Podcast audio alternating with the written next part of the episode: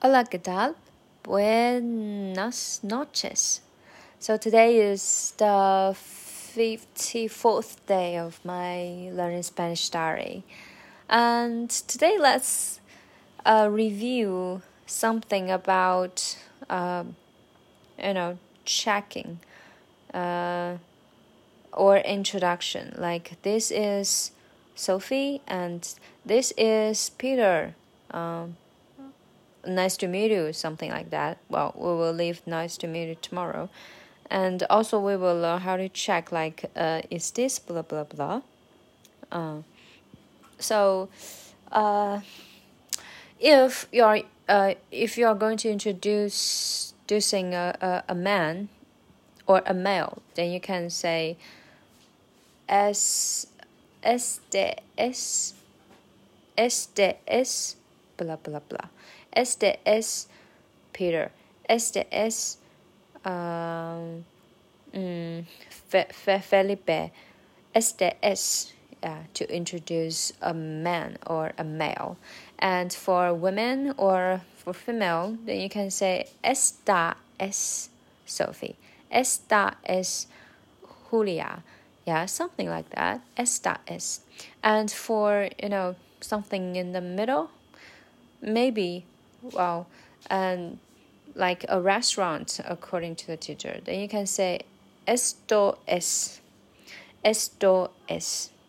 Okay, so for male, este es. For female, esta es. It's very happy, right? And for something in the middle, someone in the middle, then you can say esto es.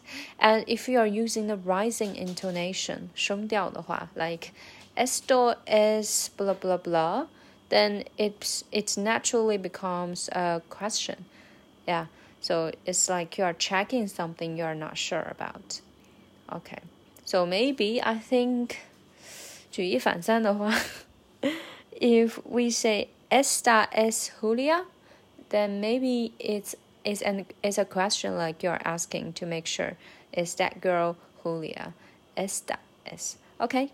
So that's it. And now it's time to review what we reviewed yesterday.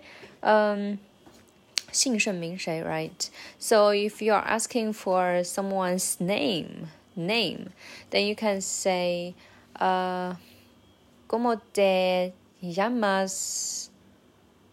¿Cómo te llamas?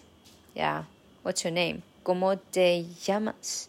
And as an answer, you can say soy blah blah blah or you can say, uh, mm, me llamo blah blah blah.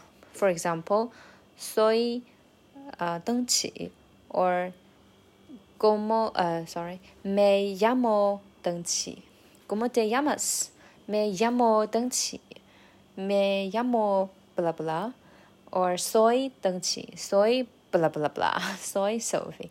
Okay, and if you are asking someone's surname, like you are filling a form or something like that, um, then you can ask, ¿Cómo te apellidas?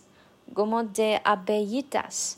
And as an answer, you can say, Me apellido blah blah blah. Like, me apellido Liu, me apellido Zhang, me apellido uh, Xu, yes, something like that.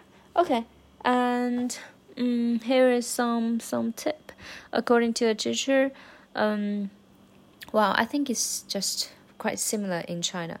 Like uh, between friends, among friends, um, we usually use name rather than surname. And for the whole name of Spanish man, uh, they can have four, like the first name, the second name, the first surname, and the second surname. so, for example, all right, and and the first surname would be the surname of his or her father, and the second one would be from his or her mother. So, for example, um,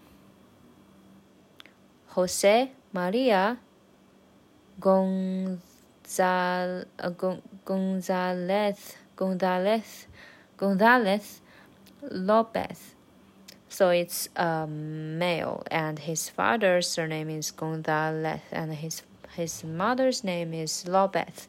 And for a girl, then his then then, then her name could, could be Maria Jose Gonzalez Lopez. Yeah.